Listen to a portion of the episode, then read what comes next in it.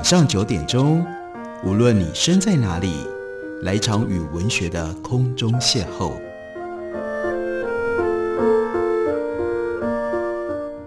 杨照谈书，邀您一同遨游文学世界，认识古今中外的经典之作。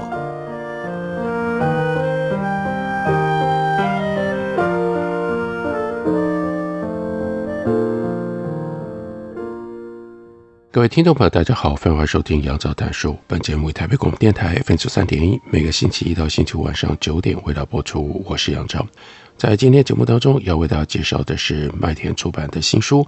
这本书中文书名叫做《给焦虑时代的哲学处方》，不过我们看一下它的英文书名，那是《The Practicing Stoic》，关键词是 Stoic，Stoicism。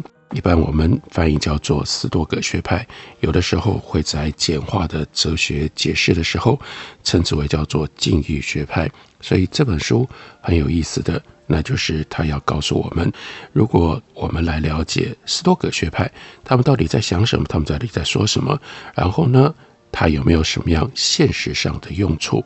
这本书的作者是 Walt Farnsworth，他的背景很有意思，他是美国 Texas 大学的法学院院长，并且担任 John Jeffers 法学研究主席。他是一位法律的研究者，不过呢，他精通逻辑学，擅长推理性思考，还有英文写作。他针对法律。另外有英语的修辞学等，他都做了一些重要的著作。另外，法学的专业就使得他在研究抽象思想的时候，也重视实际应用层面。而这本书显然就是这样的一种思考习惯所产生的。他在自序里告诉我们，这本书的内容是关于人性和人性管理。古时候，哎呀，应该是从古到今。在这门学问的研究者当中，最有智慧的就是斯多葛学派。关于如何思考以及如何生活，他们提供的建议不像现代英语当中会让人产生冷酷无情联想的 Stoics。Stoics，我刚刚讲到了，中文有时候把他们解释成为禁欲学派，所以感觉上。非常的干枯，非常的压抑。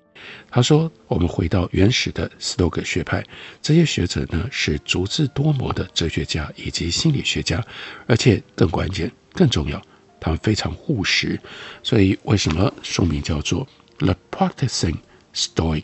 一方面是把斯多葛学派的想法运用在现实上，另外一方面也要提醒我们，斯多葛学派。”不是单纯的抽象哲学思考，他们有他们实际可以运用的这一面。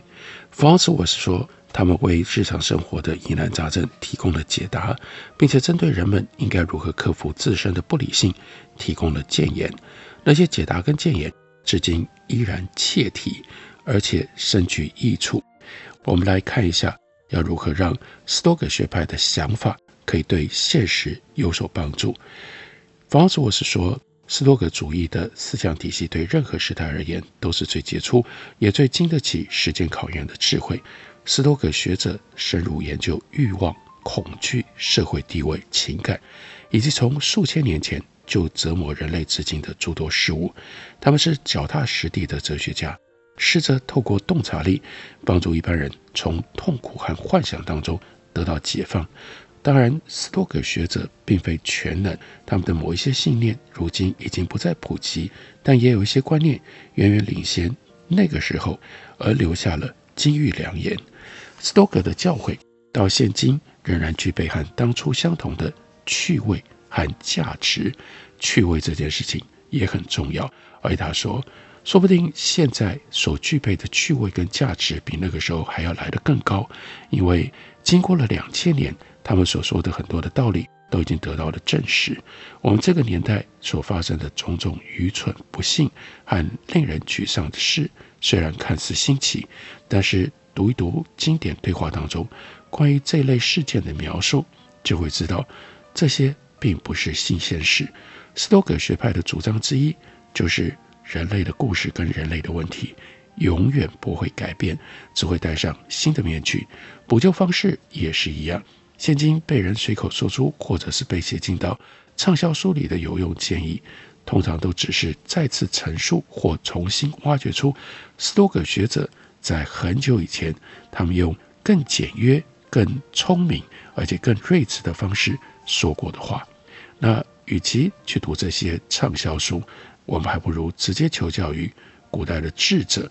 我们从斯多葛学者他们的著作里所留下来的这些智慧里，还可以有更多的收获。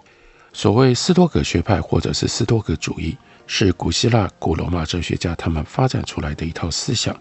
斯多葛主义 （Stoicism） 这个词对于古希腊跟古罗马哲学家的意义，跟现在在英文上面的运用认同、运用认知很不一样。在现代英语当中，Stoicism 通常指吃苦不埋怨。然而，斯多葛主义在这本书里。有别的意思，而且含义更广。斯多葛派的哲学家确实，他们不常抱怨，但这只是他们一小部分的特质。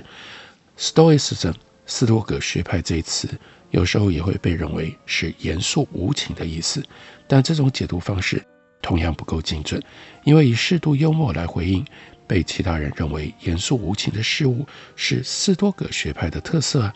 有些人想象斯多葛学者喜欢离群索居，并认为这是一门退隐进修的哲学。同样的，事实刚好相反，很多斯多葛学者非常积极地参与公共事务。这些误解让想要学习斯多葛哲学的人产生了困扰，因为大部分的人都不清楚斯多葛主义到底是什么。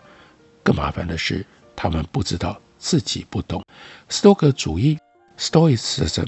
这个名字呢，来自于这个学派的创始者季利昂的芝诺。芝诺的教学地点位于可以俯瞰雅典广场的公共廊柱或者是门廊，因此斯多葛学派有的时候也被称之为叫做 The Philosophy of the Porch 门廊哲学，跟伊壁鸠鲁学派的花园哲学 The Philosophy of the Garden，以及柏拉图学派的学院哲学 The Philosophy of The Academy，或者是亚里士多德学派的，称之为叫做 The Philosophy of the Lyceum，就是演讲厅哲学，区隔开来。这些名称都是指称传授学派教育的场所。因此，倘若斯多葛主义这一词，因为现今流传的意思让人会觉得有距离，你不妨对人家说：“哦，我在研究 The Philosophy of Porch。”这是用这种说法，他们可能比较容易可以接受。由于市面上已经有许多关于斯多葛学派的书，那因此 Farnsworth 他解释为什么还要再写一本，以及这本书有哪些内容是其他书籍没有提到的，这样的讯息对我们想要读这本书、了解这本书当然很重要。斯多葛主义主要透过西元第一世纪、第二世纪的三位哲学家流传后世塞内卡：Seneca、Epictetus 还有 Mark Aurelio。Seneca 跟 Aurelio 是罗马人，另外 e p i c t e t 则是希腊人，但他也在罗马生活和接受教育一段时间。这三位哲学家所留下来的作品都很混杂，大部分是没有整理先后顺序的笔记，要不然就是分类方式对大多数的读者而言不具备意义，而且他们的作品都没有互相对照，因此斯多葛学派针对特定主题的教诲不容易从单一的出处直接找到，更别说想要一次找通他们三个人对于同一个议题的见解。塞内卡对于某一个议题的评论。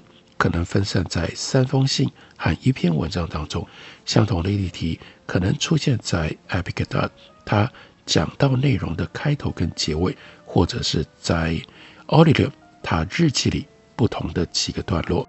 这种现象有它的优点，诶，有的时候缺乏系统性比较好，但是对于想要研究斯多葛学派的人来说很不方便，因为他们可能想要针对特定议题完整检视。斯多葛思想，或者是了解某一个斯多葛学者对这个议题的看法，或者是去比较每一位学者对这个议题所提出的观点。因而这本书主要具备三项可以解决这种状况的特色。首先，这本书尝试以富有逻辑的方式来组织斯多葛思想。这是一种循序渐进法，先讨论基本的原则，再讨论相关的运用，依序列出一系列应用，然后在相关情境当中深入复杂的问题。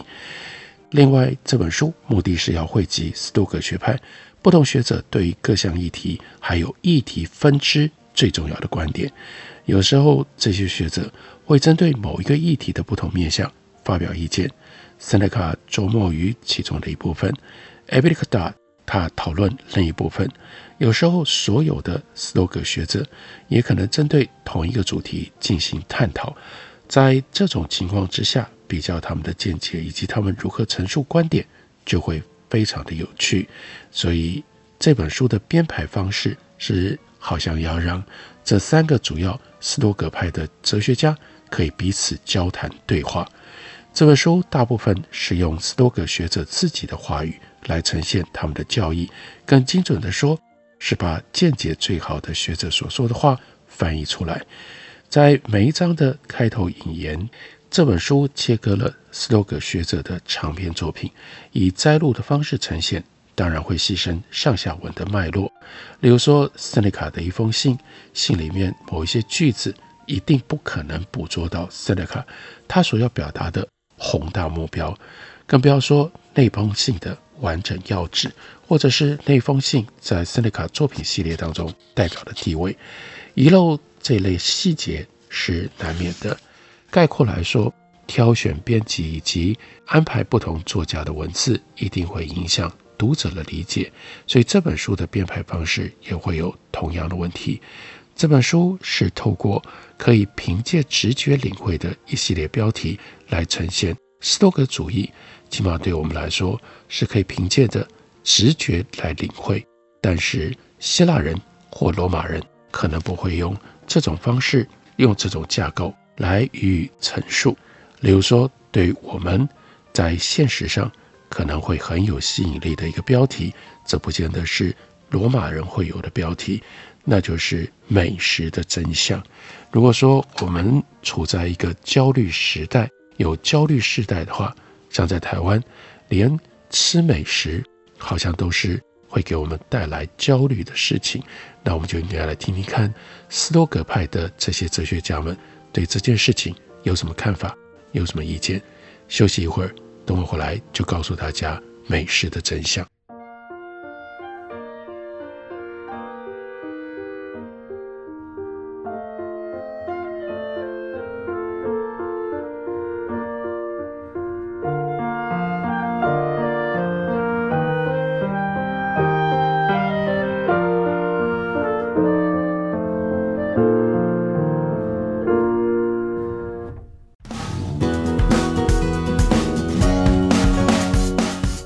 好，我是李千娜。台北的好声音尽在 FM 九三点一，AM 一一三四，台北广播电台。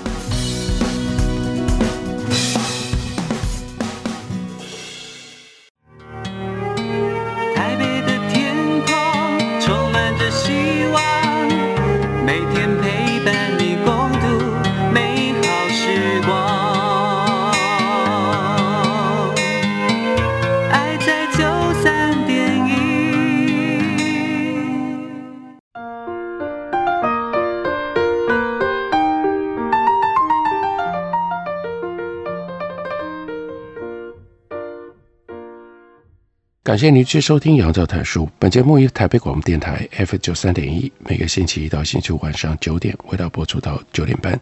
今天为大家介绍的这本书，书名叫做《给焦虑时代的哲学处方》，作者是美国德州大学的法学院院长 Wal Fansworth。这本书原来的英文书名是《The Practicing Stoic》，所以是关于斯多葛学派他们留下了一些什么。今天我们能够。在现实所运用的哲学智慧，在书里面提到了食物是斯多葛学派经常思考的主题。我们吃东西当然会有反应，而且由于我们正在进食，所以产生的感觉似乎是来自于食物，而不是来自于我们自己。不过，其实那些反应既来自餐盘当中的食物，也来自于自己。斯多葛学者他们仔细研究了食欲，认为食欲。催生了我们对食物的反应，例如说，塞内卡他就有这样的一段话：我的面包师傅里那里没有面包，可是我的工头、管家或房客都可以提供一些面包给我。你说他们的面包不好吃？等一下，面包可以变好吃，饥饿可以让烂面包的口感变得精致，仿佛是最好的面粉做出来的。基于这个原则，在饥饿向我们招手之前，我们根本不应该吃东西。他说：“我会等可以拿到好吃的面包的时候，或者是我停止挑剔的时候，我才吃东西。”另外，西塞罗有这么一段话：“谁不知道食欲是最好的酱汁？”大流士在逃避敌人的时候，喝了一些被泥沙和尸体弄脏了的水，但他表示。自己从来没喝过比这更令人愉快的东西。事实上，那是因为他感觉到口渴，他才喝水。对比像肥牛一样，因为吃太多食物而流汗和打嗝的人，那你会觉得追求饮食快乐的人最不容易得到快乐，因为饮食的乐趣在于食欲，而不在贪婪。这是我们自身的判断或者看法。在产生经验的时候所扮演的角色，如果将判断视为我们形塑世间所有事物的内在反应，那么食欲也可以被当成是这种判断的一个例子。就某个角度来看，这是显而易见的。一方面有食物的存在，这是外在的事物；另一方面，我们很想得到食物，这是我们自己的判断。尽管如此。将食欲当成斯多葛学派所谓的判断，还是会让人惊讶，因为我们通常认为那是一项生理的事实。毕竟，饥饿或者是口渴都是身体感觉的呈现，不是脑子里可以改变的想法。不过，斯多葛学者挑战了这种印象。首先，我们的食欲往往预先取决于我们自己，一旦食欲存在，我们就很难改变它们。但是，关于它们是否存在以及如何出现，有很多种说法。斯多葛学者不只是留意食欲如何影响我们的经验感受，还更留意我们的选择如何影响了食欲。像我们是不是允许自己挨饿，是不是运用比较和其他激发欲望的念头来诱发食欲。关于食欲的管理，何时产生食欲，以及如何培养食欲，以及何时不产生食欲。和如何不培养食欲，这是实践斯多葛哲学的一部分。这些都是斯多葛学派建议我们重新适应的例子，在获得事物或者是逃避事物上，花少一点精力，在理解为什么想要获得事物或者是逃避事物，以及我们的想法如何对此产生影响，反而应该要多花一点精力。另外，斯多葛学派不承认食欲是完全超出心智能够控制的生理事实。当然，强烈的饥饿可能是生理事实，就像其他种类的痛苦和感觉。在这种情况底下，我们很容易忘记心智可能强烈影响外在事物为我们所创造的感觉。如果你听说某一种看起来美味无比的食物是以恶心的方式做成的，这种食物就可能变得让人无法下咽，并且引起生理上的厌恶感。但如果你是在吃完之后才发现这个问题呢？情况也不见得会比较好，有的时候甚至可能更糟。例如说，就引用了普鲁塔克在《论道德美德》上其中的一段话说。很多时候，当人们愉悦地品尝花俏的食物之后，如果突然发现或事后得知他们吃的食物不干净或不合法，这种觉察不仅会引起悲伤痛苦，他们的身体也会因为这种想法而产生反感，出现剧烈的呕吐或干呕的症状。那写随笔的蒙田提供了另外一个生动的例子。他说：“我认识一位绅士，他在家里招待一大群客人。几天之后，他说了一个笑话，但实际上不好笑。他说，他那天啊请客的时候，是让大家吃了一个用猫肉做成的馅饼。参加那场派对的一位年轻女士受到了惊吓，出现了剧烈的胃痛跟发烧，后来竟然就这样去世了。所以，食物在另一个面向。”也引起了十多个学派的兴趣。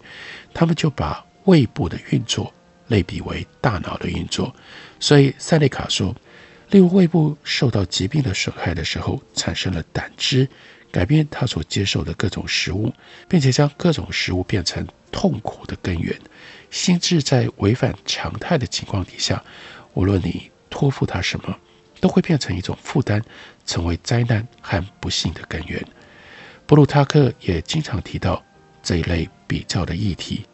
在最重要的议题上，普鲁塔克并非是一个斯多葛学者，可是在这个议题以及其他更切身的问题上，他和斯多葛学派基本上立场相同。所以，我们再来看两段。来自于普鲁塔克的话，一段是发烧的时候，我们吃的任何东西似乎都变得苦涩，味道令人不愉快。可是当看别人吃同样的食物，却没有任何的不适应、不舒服，我们就不再责怪那些食物和饮料了，而会责怪自己和我们的疾病。同样的，如果你看到别人愉悦而且不受冒犯地接受某一些事物，我们就不会再对相同的心境。心生不满。第二段是，你有没有注意过，生病的人如何抗拒呕吐，并且排斥最精致也最昂贵的食物，尽管别人希望他们能够品尝这些食物，甚至几乎强迫他们咽下这些食物。然而在其他时候，他们的身体状况不一样的时候，当他们呼吸顺畅、血液健康，并且体温恢复正常的时候，他们就可以起床，享用简单的面包、乳酪或包心菜这些美味佳肴。这也是理性对心智的影响。另外，再引用了 Dr. Johnson Samuel Johnson 他的一段话，他说：“我们深信自己想要得到的东西，往往是因为我们脑中评估的价值折磨着我们，尽管这评估的价值远远超过实际的价值。”例如，有一些疾病的患者渴望食物，这种罕见的疾病让他极度的饥饿，什么东西都想吃。虽然他的器官会因此衰竭，可是这种饥渴无法抗拒，在得到安抚之前无法将之平息。心灵的贪婪欲望有着同样的本质，虽然经常因为小事而感到兴奋，但真正的欲望也让他静不下心。罗马人因为自己的七塞曼死去而哭泣，悲伤的程度好比其他应该落泪的场合。Samuel Johnson 在这里提到的是普鲁塔克所讲过的一个故事，那是克拉苏喊那是克拉苏喊那是克拉苏喊特米提乌斯，他们是罗马的将军。克拉苏因为他一条类似鳗鱼的鱼死了而哭泣。就被多米提乌斯嘲笑。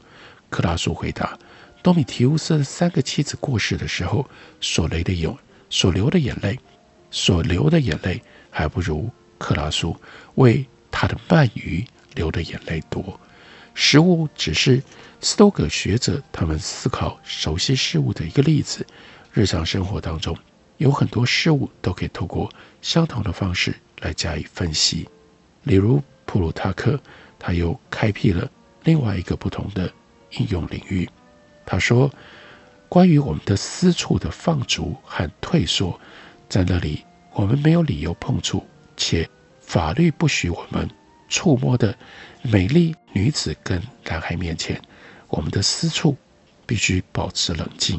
这种情况尤其会发生在坠入爱河的人身上，他们在无意间爱上了自己的姐妹。”或自己的女儿，随着理性的确认，欲望会因为恐惧而退缩，身体也会表现出符合判断的得体与正派。斯洛克学派是要为心智提供一种愿景，将事物跟事件转化成为所经验到的感受。我们没有最适合的文字来形容这个角色。心智的机制对我们而言是无形的，所以我们没有办法。精确地加以描绘，因而斯多葛学派有的时候他们就诉诸于象征性的比较，让人们能够更容易理解他们的主张。例如说，艾比克戴德会这样表达：灵魂就像一碗水，水面被光线照射的时候，就好比灵魂得到了印象。当那碗水被搅动，虽然光影也会因此波动，然而光线并没有受到任何的影响。塞内卡则说，判断大事需要靠伟大的心智，否则判断会隐含来自我们本身的缺陷。同样的，当完全笔直的物体沉入到了水中，这个物体在旁观者看起来是弯曲或者是断裂的。所以重要的不是你看什么，而是你如何看。在谈论对于现实的感知的时候，我们的心智经常就处于这种迷雾当中。而普鲁塔克则说，衣服可以让我们温暖，但是没有办法自行发出热量，因为每件衣服本身都是冷的，这是发烧的人必须不断地换衣服的原因。相反的，包住我们身体的衣服可以保持身体所发出的热量，让热量不至于消散。类似的例子可以参考某一个欺骗了世人的想法：如果能够住进到大房子里，并且拥有足够的奴隶和金钱。就能够拥有幸福的人生。然而，幸福愉悦的生活并非来自于表面，相反的，人们可以为自己周遭的事物增添欢愉和喜悦。他的性情才是各种感受的来源。斯多葛学派要我们重视自己的内在，而不是让外在来牵引我们，来影响我们。也许这样的一种想法，这样的解释，的的确确。可以给焦虑时代带来一点启发。这本书中文书名叫做《给焦虑时代的哲学处方》。感谢你的收听，明天同一时间我们再会。